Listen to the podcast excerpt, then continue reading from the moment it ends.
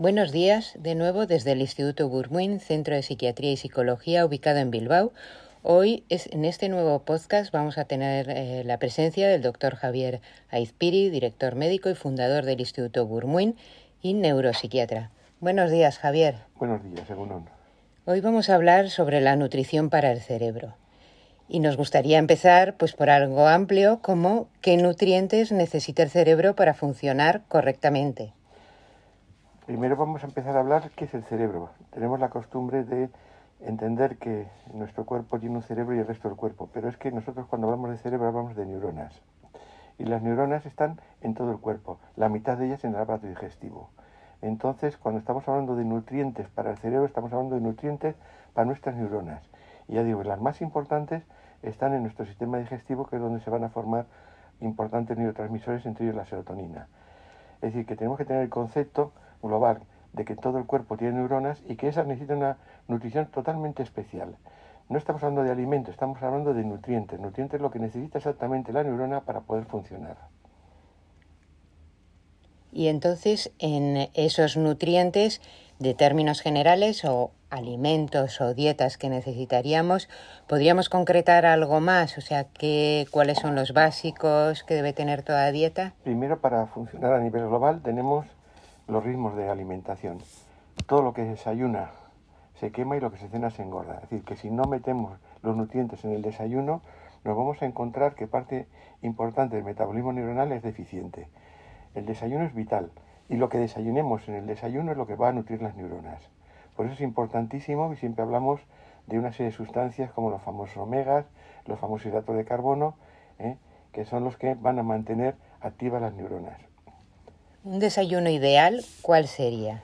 En este momento el que integra la, eh, en Europa es obligatorio para todo hotel a partir de tres estrellas. Es decir, un desayuno en este momento, en el contexto en que nos movemos, lleva un zumo de naranja, un zumo de pomelo o un zumo de mandarinas, es decir, un, un cítrico por delante para limpiar el cuerpo, ya que otra cosa no habrá en este país, pero cítricos tenemos. Segundo, se utiliza un poco la dieta alemana y francesa, que es una compota de manzana con canela de palo y sin azúcar, que protege el aparato digestivo y evita el cáncer de, el cáncer de colon y además es un probiótico de primera calidad. Luego un lácteo, cada uno el que le guste, pero no, los lácteos tienen que ser enteros o semis, no un lácteo sin eh, totalmente desvirtualizado, que es decir, la leche desnatada que se utiliza mucho en, España, en el resto de Europa no se utiliza casi nunca, precisamente porque al fin y al cabo no es más que agua que decir con muy poca proteína, así que un lácteo completo.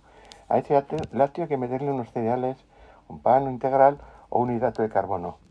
Y luego, eh, si la persona va a tener un día activo, siempre hay que poner un poco de proteína, ya sea eh, jamón, ya sea, eh, ya sea mantequilla, según las culturas, incluso un huevo frito a la mañana no hay ningún problema, es cuando mejor se digiere y funciona. Va a depender todo del horario que nos levantemos y el ejercicio que hagamos durante ese día y hasta qué hora vamos a llegar a comer. No, no estamos en el horario europeo donde se va a comer a las doce y media, una, entonces vamos a tener un desayuno mucho más reforzado para que nos dure hasta las dos y media, tres y media. De acuerdo. Y ya que hemos empezado con el tema de desayuno, pues vamos a seguir con el tema comida y posteriormente cena. ¿Cuál sería lo ideal? estamos en un momento de, enfrentamiento a una serie de, problemas graves como son los virus, el virus actual y estamos hablando de supervivencia. Hablar de supervivencia contra un virus significa tener un sistema de antígenos en el cuerpo importantes. Contra más el antígeno esté más reforzado, más podremos sobrevivir. Y los antígenos se consiguen a base de fruta, de verdura y de legumbres. Quiere decir que son las sustancias eh, que tienen mayor cantidad de vitaminas, de minerales y sobre todo las legumbres de aminoácidos esenciales, que son los más completos. Entonces, una comida en este momento dado, además en un mundo en donde hay tal cantidad de, contaminantes ambientales, la que proponemos el Instituto Burmuin desde hace 20 años consiste en el primer plato, un plato de frutas. Frutas de varios colores, es decir, manejar el color rojo, el color amarillo, el color verde, porque cada uno tiene eh, una serie de sustancias eh, que nos ayudan y son antioxidantes. El plato de frutas antes de comer, aunque de vez en cuando dicen que no, que no es tan importante, es importantísimo porque nos limpia. Por otro lado, nos sacia un poco, pero nos limpia. ¿eh? Porque si tomamos la fruta después de comer, fermenta y la fermentación ya no nos produce la limpieza. La fruta antes de comer nos limpia. Segundo plato, siempre verduras con legumbres, legumbres con verduras, con patata, con arroz, con pasta, como te dé la gana, pero siempre una verdura con la legumbre. La fuerza de los nutrientes lo dan las sustancias que puestas en tierra crecen, es decir, que todo lo que sea una semilla es donde están todos los nutrientes que necesitamos. Lo otro tiene la hoja verde, tiene una serie de componentes minerales que nos van a ayudar, pero donde están los verdaderos nutrientes son en las semillas, en las legumbres. Hemos dejado de comer legumbres diríamos porque el miedo a, los, a las fermentaciones, el miedo a, engordar, pero teóricamente las legumbres no engordan. Grandes culturas como la India, como la China, como la japonesa, ¿eh? se nutren básicamente a base de legumbres y nosotros las necesitamos. Y además es un componente barato. El único problema es que se cuezan bien y que estén en agua para evitar las fermentaciones. Si hay fermentaciones, el problema no está en las legumbres, está en que nos faltan probióticos en el intestino. Entonces hay que meter un probiótico en el intestino para normalizar todo. Porque si comemos comida que tenga conservantes eh, que están eh, matando las sustancias, eh, diremos, importantes de la alimentación, entonces también están matando nuestros propios, nuestros propios probióticos del cuerpo, con lo cual tenemos que meter probióticos en la dieta. Una persona que desayune bien, una persona que lleve una dieta con frutas por delante y parte importante de su dieta sea fruta, verdura y legumbres, que luego meta un poco de pescado y carne como máximo dos veces por semana si le apetece, esa persona está súper conservada, tiene todos los nutrientes en su cuerpo y además tiene lo más importante, antígenos. ¿eh? En nuestra, como decimos nosotros, ¿eh? el enfermo bien desayunado, enfermo curado. En cuanto un enfermo nos desayuna, en cuanto un enfermo lleva una buena digestión, le hemos curado. A nivel técnico tenemos que medir el pH. El pH nos va a indicar si esa persona lo hace todo bien porque un pH de una persona tiene que estar entre 6,8 y 8 en, cuando se le hace ese estudio.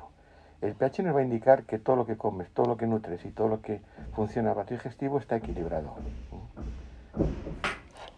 Y en cuanto, igual profundizando más sobre ese tema que constantemente habla sobre de que hay que limpiar el terreno, o sea, el organismo, para que luego cualquier medicación pueda tener su efecto y no se utilicen dosis exageradas de los mismos, sí me gustaría ligarlo con diferentes patologías. Por ejemplo, si, si una persona tiene depresión, eh, qué tipo de tiene esta alimentación básica que hemos hablado para tener un cerebro sano, pero ¿qué, ¿en qué debería incidir, por ejemplo, una persona con depresión a nivel de alimentación?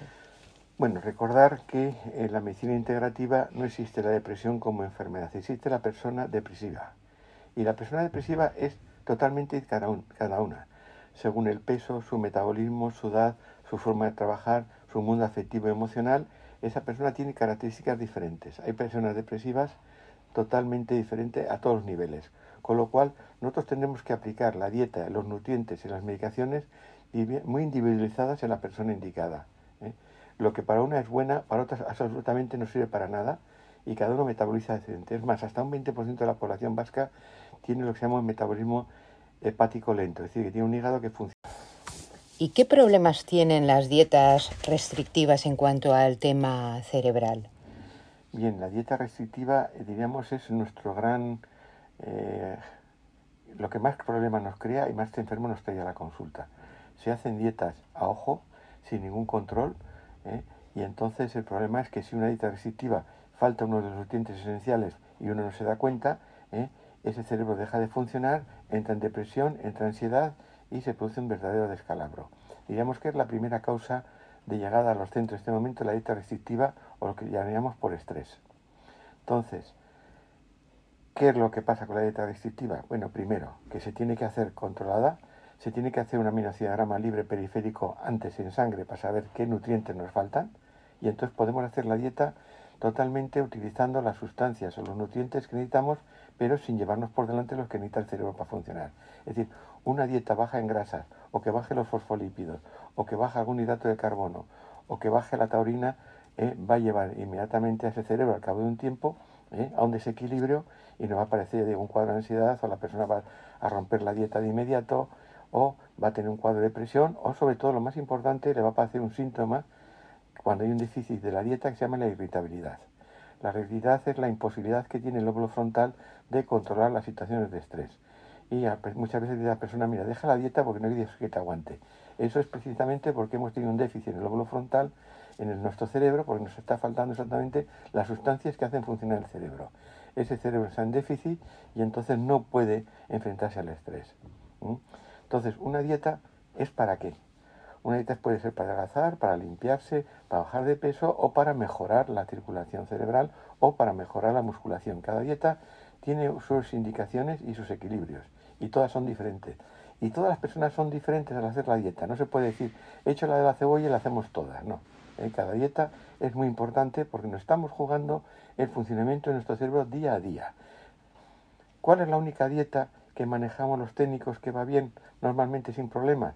Cuando una persona tiene un exceso de grasa en el cuerpo y se hace una dieta de restricción, la que hacemos, la que se manda siempre, se suele decir, de martes y jueves, que son los días intermedios de la semana, empezando a las, 2 de la a las 3 de la tarde hasta el día siguiente al desayuno, donde solamente se puede tomar eh, un poco de fruta, un hidrato de carbono, nunca ninguna grasa, porque a partir de las 7 de la tarde vamos a movilizar las grasas viejas del cuerpo y las vamos a mandar a sangre. Esa es la única dieta que se puede hacer sin grandes problemas, dos días por semana o tres días por semana para bajar peso, pero no tiene que tomarse ni una sola gota de grasa a partir de eh, que se acabó de comer. Y además hay que pesarse todos los días. Y si uno lo hace bien, pues verá que baja unos 150, 100 gramos, 200 gramos día a día, eh, y eso le va a ayudar. Si además toma un, una sustancia de tipo alcachofa o de tipo lo que se llama depurador, que le ayude a limpiar un poco más esa grasa, es la única dieta que no nos crea grandes problemas cerebrales ni grandes problemas en el cuerpo. En personas que tienen grasa, claro. Si no tienes grasa o porque estás mirándote al espejo y dices que estás muy gordo resulta muy, o muy grueso, resulta que no hay una grasa excesiva, pues no puedes perder la poca grasa que tienes. Cuando, si uno no lo hace así, uno puede entrar en una, en una situación muy grave que nosotros llamamos anoresias encubiertas. La persona hace dietas para adelgazar, pero ya se ha pasado ¿eh? y entonces justifica eh, su dieta, pero lo estamos, ya está en una situación patológica porque su cerebro ya está en una situación muy irreversible. Muy interesante. Pero bueno, el mensaje es positivo porque podemos adelgazar y cuidar nuestro cerebro a la vez si le hacemos las cosas bien. Perfectamente. Y si hacemos una consulta adecuada eh, sobre ese tema. Eh, hay otro campo de las personas que consumen muchos tóxicos y tienen malos hábitos, consumen excesivo alcohol, excesivo tabaco, otros tóxicos o drogas, eh, excesiva medicación. ¿Qué problemas tienen esas personas con su nutrición? Y sin llegar a excesivos, una persona que fume cinco cigarrillos al día, no digo ya si fuma cannabis, si además consume una cierta cantidad de alcohol, su metabolismo está eh, está girado. Es decir, el metabolismo del cuerpo humano se dedica a luchar contra ello y entonces las células que tienen que consumir hidratos de carbono, lípidos y tal, en este momento no están funcionando y tienen que estar trabajando con ese tipo de sustancias. Cuando una persona empieza a beber, empieza a fumar, de entrada suele dejar de desayunar. Es, ¿Por qué? Porque las células de desayuno no funcionan, están funcionando las células de la noche. Por eso la persona de la noche come mucho más o se pone eh, una gran cantidad de comida, incluso con alcohol. Para colmo, además, esas células, ese, ese tipo de, de, inversión del sistema metabólico le va a hacer daños inmediatamente en el páncreas, en el hígado y le va a poner va a entrar lentamente lo que nosotros llamamos las enfermedades metabólicas por exceso de consumo de sustancias que aparecen entre los 35 y 40 años como diabetes, hipertensión, eh, etcétera, etcétera. Es decir, que los alimentos y nutrientes no nos hacen daño, pero las sustancias tóxicas tenemos que tener mucho cuidado porque de entrada nos van a bloquear los metabolismos normales. Es decir, siempre nosotros preguntamos, ¿usted desayuna sí o no? Pues no desayuno. ¿Toma fruta sí o no? ¿Eh? Es que a mí el alcohol no me hace daño. No, el alcohol no solamente te hace daño, sino que te ha roto todo el metabolismo. Luego hay unas modas actuales de consumos de lo que llaman superalimentos. El kale, la quinoa, el tofu, las bayas de goji, y, van cambiando, ¿no? Eh, y se ha olvidado un poco la población de los superalimentos tradicionales, ¿no? De unos garbanzos, unas espinacas. Es que, bueno, como todos son modas, y, digo, no es que llega el kale de no sé dónde. Eh, el kale es igual que la coliflor vulgar y corriente nuestra. Es decir, que desde el punto de vista entre una coliflor o una parecida, no hay grandes diferencias. Son modas, ¿eh? Pero hay un hecho muy claro. Nosotros, nuestra cultura, precisamente la cultura mediterránea, es la cultura que más avanzó en la producción de nutrientes, por eso hemos sobrevivido durante tantos años, tanto la, cultura griega como la cultura árabe, como la cultura romana, como nuestra cultura, porque hemos tenido siempre los nutrientes esenciales mejores. ¿eh? Este es un país con cítricos, es un país con las legumbres. La legumbre es lo mejor que hay. ¿eh? La legumbre es lo mejor. Eh, tenemos luego todo tipo de frutas y tenemos las frutas secas, es decir, un país que tiene pasas, higos, dátiles, cacahuetes, que tenemos toda nuestra nutrición de alto nivel no de alto, de altísimo nivel. Para colmo además tenemos pescado azul pequeño, que es el que mayor cantidad de omega tiene. ¿Dónde hemos mejorado en la dieta? En la introducción de algas, porque hay muchas algas que nos ayudan a limpiar y a funcionar. Comíamos algas antiguamente, pero las dejamos de comer. Es decir, yo de, joven he visto coger las algas en las playas y en pastelería se utilizan las algas, pero no teníamos conciencia de ello. Las algas sí nos ayudan a nutrir mejor y a limpiar. Y sobre todo el desarrollo de los hongos. Eh, por ejemplo, en el País Vasco somos un país de hongos. Hay otros países al lado no que no son de hongos. Nosotros somos unos, unos hongos de toda la vida y en este momento todo el mundo está, los que le apetece, buscando setas por todos lados. El hongo es un nutriente esencial y de calidad. Eh, ahora en este momento tenemos el acceso a hongos de mayor calidad, pero también parecido a los que tenemos. Lo único problema es que ahora se pueden producir todo el año y no tienes que ir a buscarlos solamente en septiembre. Pero hongos como el shiitake, como el maitake, que en este momento lo tenemos, como el champiñón real, como una serie de sustancias, es indispensable en nuestra dieta. Y la hemos tenido siempre. Es decir, que el avance en el mundo de los hongos nos ha permitido mejorar nuestra calidad, el avance en, el, en las algas también, y el avance en frutas que eran fuera de temporada, pero que ahora se pueden producir, que en este momento en este país se pueda producir chirimoya, aguacate o que se pueda producir mango, que son unas frutas de una enorme calidad, nos ayudan a nuestra dieta y no, tiene ningún, no es una moda, simplemente que igual que ahora tenemos la piña de forma natural, pero son sustancias que tienen una, son, son frutas con una cantidad de grasa ¿eh? y entonces son importantes. Ahora, este mes estamos en el mes de las, nada menos que en el mes de las granadas. Las granadas es uno de los nutrientes más importantes de la cultura griega, cultura romana y cultura árabe. ¿eh? hay que, lo que pasa es que hay que pelarlas y hay que quitar los granos y a mucha gente no le gusta, pero la granada tiene un montón de antioxidantes, son semillas y limpia el cuerpo y es una comida esencial. Pues ha sido muy interesante esta charla, nos ha aportado mucha información y supongo que a los oyentes también, esperemos. Muchísimas gracias Javier por estar con nosotros hoy. A vosotros y hasta la siguiente.